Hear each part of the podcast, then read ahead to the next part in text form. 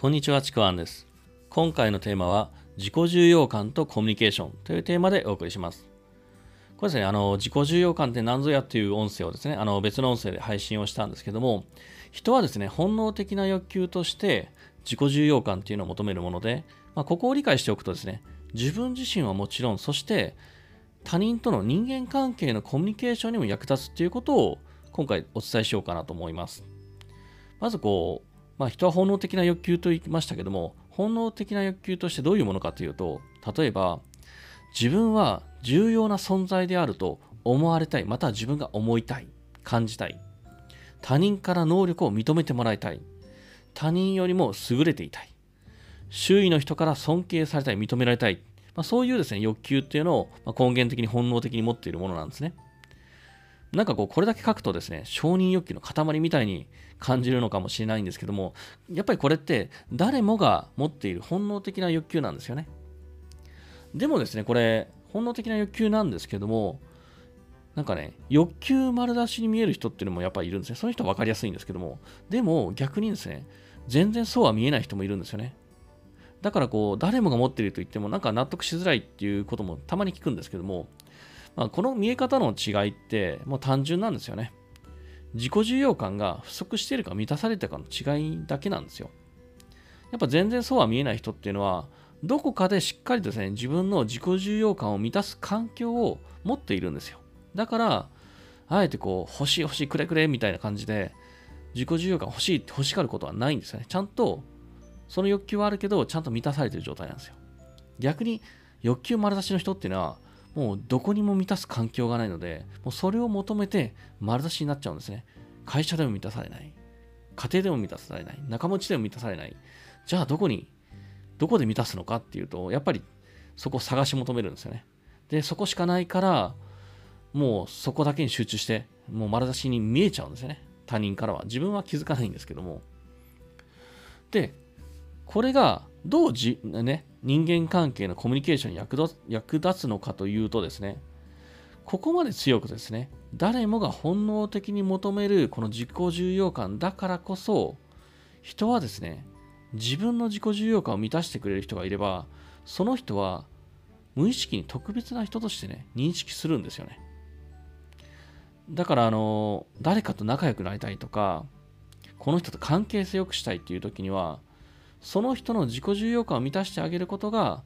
無意識のコミュニケーションでもあるんですね。この無意識のコミュニケーション大事なところなんですよ。ちなみにですね、この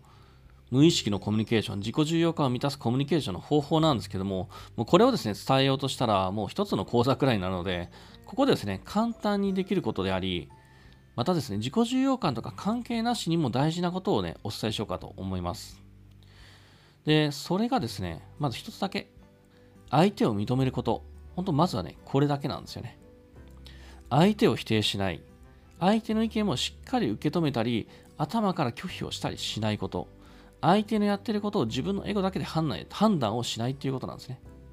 またですね、相手を褒めるっていうのも、相手を認める行為の一つでもあります。まあ、これがあの、相手を認めることなんですね。で、別にこう、褒めるとか、ね、あの、受け止めるっていうから、まあ分かってると思うんですけども、単純に相手のイエス様になるっていうわけではないんですよね。例えばこう思ってもいないのに、いや、社長さすがですね、冴えてますね、最高とかって、そういうことじゃないんですよね。持ち上げてよいしょするとか、そういう話ではないんですよ。例えば、自分自身が相手と反対の考えがあったとしても、まずは相手の人格、意見、そして考えとかそういう、そういうものをしっかりと尊重する、認めることっていうのが大事なんですよね。まあそうですね、例えば野球で言うと阪神ファンと巨人ファンがいたとしたら巨人ファンの人を前に阪神ファンの人が巨人なんかあんなクソ面白くない球団どこがいいんだよなんてね言ったら巨人ファンの相手はもう気分も害するし場の雰囲気も最悪になるだけなんですよね。もう分かる通り。でもその阪神ファンの人はいや巨人もねいい選手揃ってるねあれの子はいいよねでも俺は阪神のここは好きなんだよね。みたいな感じであれば、相手もね、自分の好きな球団がしっかりと認められる。まあ、だから心地よいんですね。まあ、ちなみにあの僕、野球自体に実は興味ないんですけども、まあ、興味ないのにこの例を出したんですけども、だから、だからというか、僕は興味ないけど、野球好きの人に、野球なんて面白くねえってのは言わない、言わないんですよ。言わないわけですよ。ね、自分には興味ないだけで、野球の魅力的な部分はたくさんあるっていうことをまあ知ってるし、そういうそれを魅力的に思ってる人もいるっていうことを知ってるし、それを認めてるからなんですね。そんなこと言わないんですよ。で、これ何が言いたいのかっていうと、相手を認めるとか褒めるとか、そういうことでも、小手先の方法とか表面的に相手を認めても、そんなのすぐバレるんですよね。バレバレなんですよ。そうじゃなくて、ちゃんとまずはしっかりと相手の人格、意見、考えっていうのはしっかりとまずは受け止めて認めること。まずはそこからだと思うんですね。